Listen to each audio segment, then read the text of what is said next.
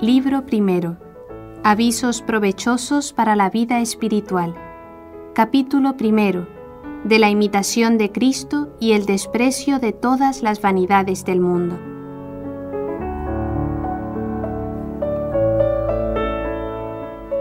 Quien me sigue no anda en tinieblas, dice el Señor. Con estas palabras nos amonesta Cristo a imitar su vida y obras, si queremos vernos iluminados y libres de toda ceguera de corazón. Sea pues nuestra principalísima ocupación meditar la vida de Jesucristo.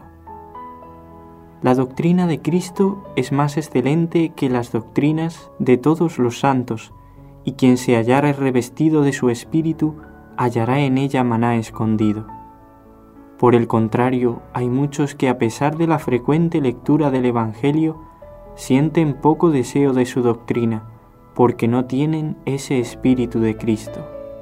Por eso, quien desee entender y gustar plenamente la doctrina de Cristo, es necesario que se esfuerce en ajustar a ella su vida.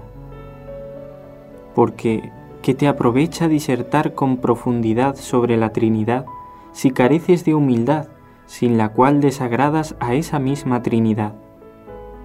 Verdaderamente las palabras sublimes no hacen al hombre santo ni justo, en cambio una vida virtuosa le hace amigo de Dios. Prefiero sentir la compunción a saberla definir. ¿Qué te aprovecharía sin la gracia y amor de Dios saber de memoria toda la Biblia y las sentencias de todos los filósofos? Vanidad de vanidades y todo es vanidad menos amar a Dios y servirle a Él solo. La verdadera sabiduría consiste en llegar al cielo despreciando el mundo. Por lo tanto, vanidad es buscar las riquezas caducas de este mundo y confiar en ellas. Vanidad es andar tras los honores y altos empleos. Vanidad es acceder a los deseos de la carne por los que hemos de ser después gravemente castigados. Vanidad es desear una larga vida sin cuidar que sea buena. Vanidad es cuidar solamente de esta vida y no acordarse de la futura. Vanidad es finalmente amar lo que pasa con tanta rapidez y no correr presurosos a donde el gozo es perpetuo.